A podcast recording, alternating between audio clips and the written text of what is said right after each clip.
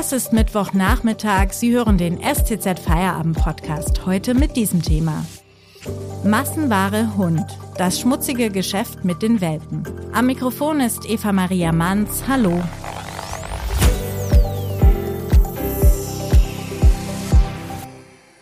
Flauschig, tapsig, süß. Wem geht nicht das Herz auf beim Anblick kleiner Hundewelpen? Gerade in Corona- und Homeoffice-Zeiten sind viele auf den Hund gekommen. Der Handel mit Welpen boomt. Leider auch der illegale. Und das direkt vor unserer Haustür. Meine Kollegin Hilke Lorenz hat hier in Stuttgart investigativ recherchiert und ist auf einen riesigen Markt mit illegalem Welpenhandel gestoßen. Hallo Hilke. Hallo Eva. Hilke, erzähl mal, wie bist du überhaupt auf dieses Thema aufmerksam geworden? Na, ich wusste immer, dass es Welpenhandel gibt, weil ich mich viel im Tierschutz äh, bewege oder an diesen Themen interessiert bin. Aber dann ist wirklich passiert, was ich nie geglaubt hätte. Ich war zufällig auf dem Parkplatz am Römerkastell, eigentlich in einem ganz anderen Gespräch und sah da so im Windschatten ähm, einen Mann, der aus seinem Auto eine Hundetransportbox äh, gehoben hat und dann zwei kleine Spitzwelpen, die eindeutig noch, also im Welpenalter waren, aus dem Auto gehoben hat, angeleitet und mit denen über diesen steinigen Parkplatz stolziert ist und sie dann wieder angebunden hat. Und ich habe so instinktiv gedacht, was macht der da? So sieht doch kein Hundespaziergang aus. Und dann äh, ist er zurück zu seinem Auto und dann dachte ich, vertrau mal deinem Bauchgefühl und spreche ihn an und habe dann ihn angesprochen, nachdem ich die Welpen gestreichelt habe ähm, und habe dann ihn mal so vorsichtig gefragt, ob er die Hunde verkauft. Und da war er dann nicht ganz abgeneigt. Und so hat sich, so kam eins zum anderen. Aber eigentlich war ich da erstmal nicht als Journalistin, sondern als Mensch mit dieser Situation konfrontiert. Eine Geschichte ist dann eigentlich erst später draus geworden. Und gerade in Corona-Zeiten, das hat man ja jetzt öfter gelesen, wollten besonders viele einen Hund kaufen. Ja, also die, Zahlen waren schon immer sehr hoch. Die EU sagt ja, dass äh, monatlich 46.000 Welpen in, ihr, in den Ländern der EU gehandelt werden. Aber das sagen einem alle, vom Veterinäramt bis zu Tierschutzorganisationen dass das alles nur die Spitze des Eisbergs ist. Es ist einfach eine Ware, die eine hohe Rendite hat mit einem kleinen Hund, wenn man sich überlegt, wenn man im Internet googelt, ähm, ein Labrador-Welpe 2400 Euro, die Malteser, die wir besucht haben, 2400 Euro. Wenn man da drei Hunde hat, der Handel illegal ist, dann ist brutto für netto.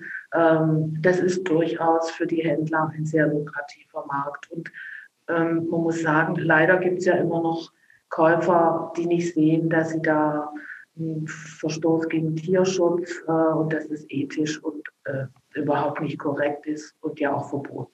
Was ist denn neben diesem ethischen Aspekt das größte Problem, wenn diese Tiere illegal gehandelt werden? Sind die alle krank und werden schlecht behandelt?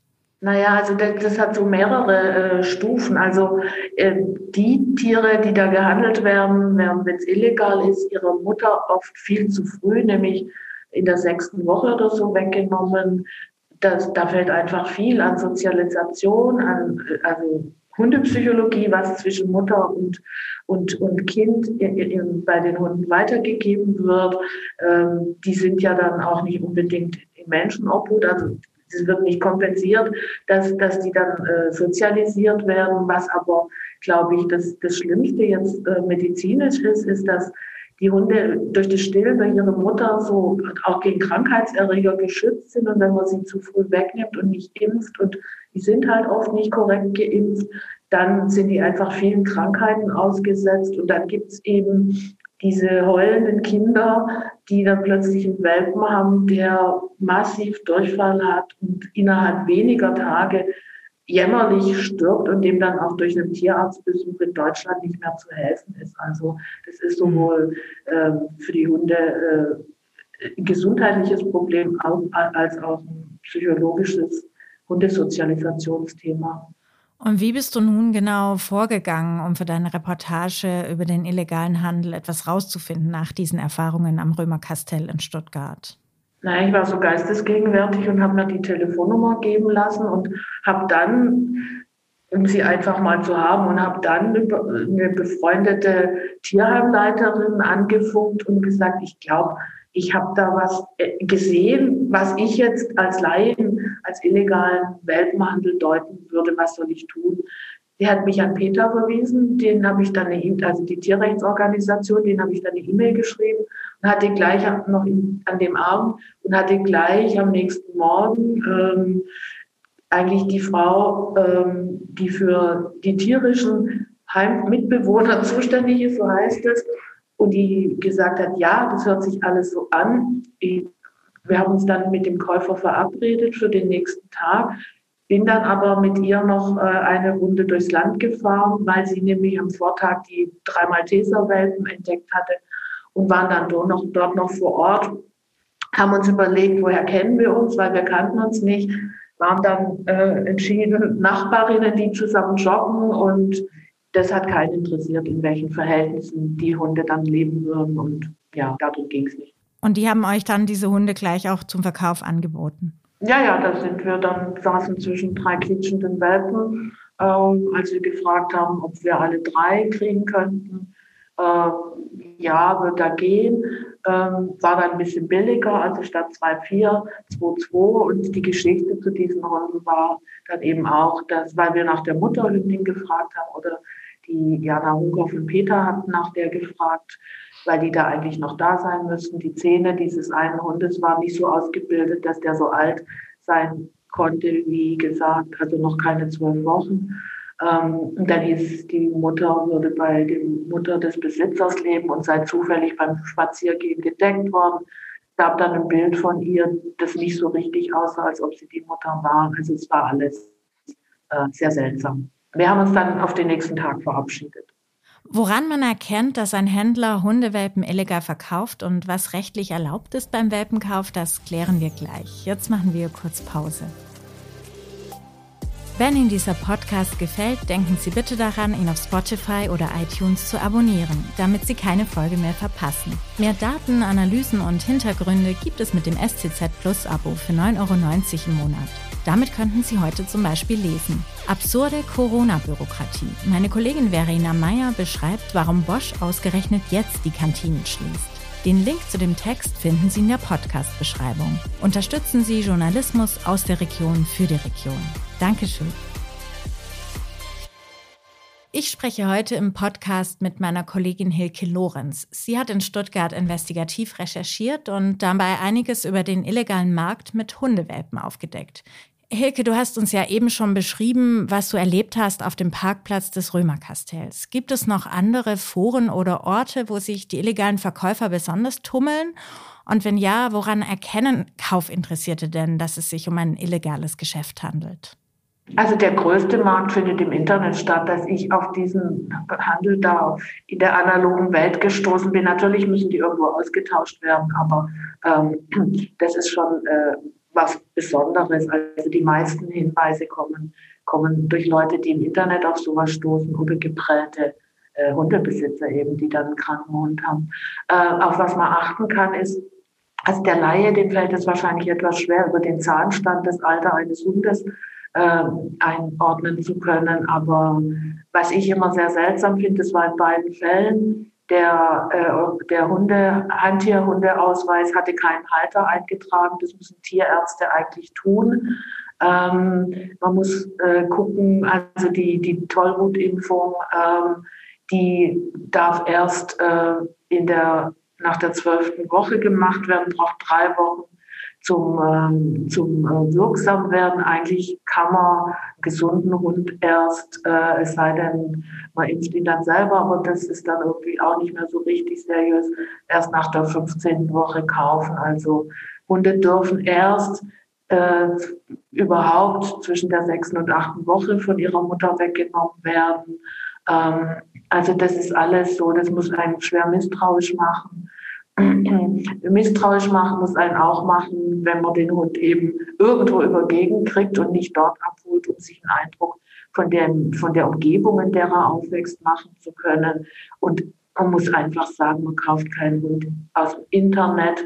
Das ist äh, grundsätzlich, finde ich, äh, nicht der Weg, wie man sich mit einem Hundekauf nähert. Und man muss ja auch dazu sagen, es gibt ja auch Welpen im Tierheim. Also dieser Handel ist aus meiner Sicht, obwohl er in Teilen ja legal ist, äh, einfach äh, nicht, nicht artgerecht. Man kauft keinen Kofferraumhund. Wie ist dann die Geschichte am Römerkastell am Ende ausgegangen? Konnte den illegalen Händlern dann der Prozess gemacht werden? Ja, äh, es wurde, wir hatten ja das Veterinäramt als auch die Poli den zuständigen Polizeiposten, die waren eingeschaltet.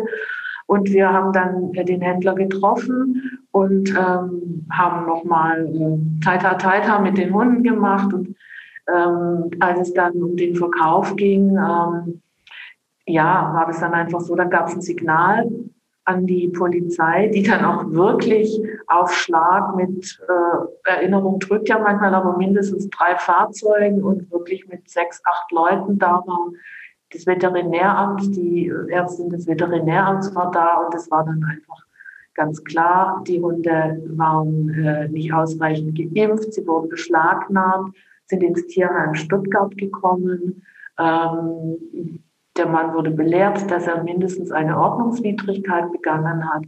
Ähm, die Hunde sind jetzt 21 Tage in Quarantäne, sind im Tierheim gegen Tollwut geimpft worden. Ähm, und es geht darum, ob der äh, Besitzer sie auslöst, also weil der muss dann Quarantänekosten und, und äh, Tierarztkosten zahlen und äh, die Ordnungswid das Ordnungswidrigkeitsgeld wird auch noch dazukommen. Also es ist eigentlich, er hat ein Recht, die Hunde wiederzubekommen, aber äh, die Hoffnung von Tierschützern und auch anderen, die daran beteiligt sind, das zu verhindern, ist, dass sich das irgendwann nicht mehr lohnt, dass die Kosten dann halt wirklich zu hoch sind und die Hunde ähm, in andere Hände vermittelt werden können und nicht womöglich auf dem Parkplatz nochmal zum Kauf angeboten werden.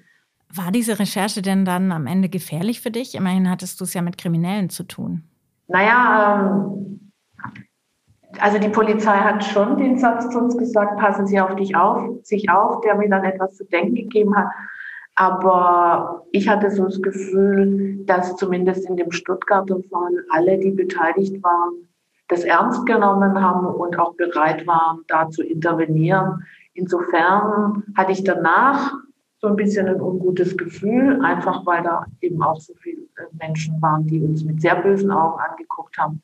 Aber eigentlich denke ich, dass das noch vertretbar war, so zu agieren. Und ich denke auch, dass viele Leute, dass viele Leute viel öfter auf ihr Bauchgefühl hören sollten, weil nur so bekommen die zuständigen Behörden einfach die Tipps, die es braucht, um zumindest die Spitze des Eisbergs sichtbar zu machen und da zu intervenieren.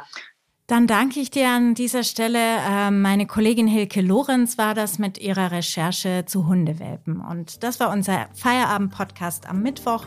Morgen gibt es wieder eine neue Folge. Ich wünsche Ihnen noch einen schönen Abend.